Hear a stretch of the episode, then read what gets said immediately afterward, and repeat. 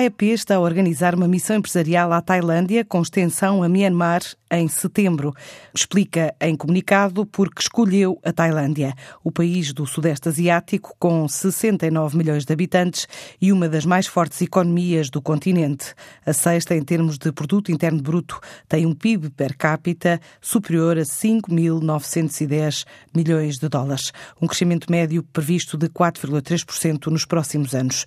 Esta missão conta com três dias destinados a reuniões B2B e termina com uma mostra de produtos portugueses organizada pela ICEP nas comemorações do Dia de Portugal na Embaixada de Bangkok.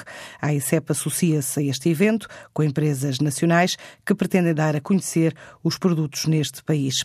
Já a razão para ir a Myanmar a AEP explica que é por se tratar de um dos países asiáticos com maior projeção de crescimento económico e um dos mais procurados por agentes de todo o mundo, atraídos pelo mercado interno em crescimento e um conjunto de investimentos público ou privados que vão ser feitos nos próximos anos. Fruto da eleição do primeiro governo democrático, Myanmar passou recentemente de uma economia de controle estatal para uma economia de mercado com 53 milhões de habitantes e um crescimento do PIB de 7,5%.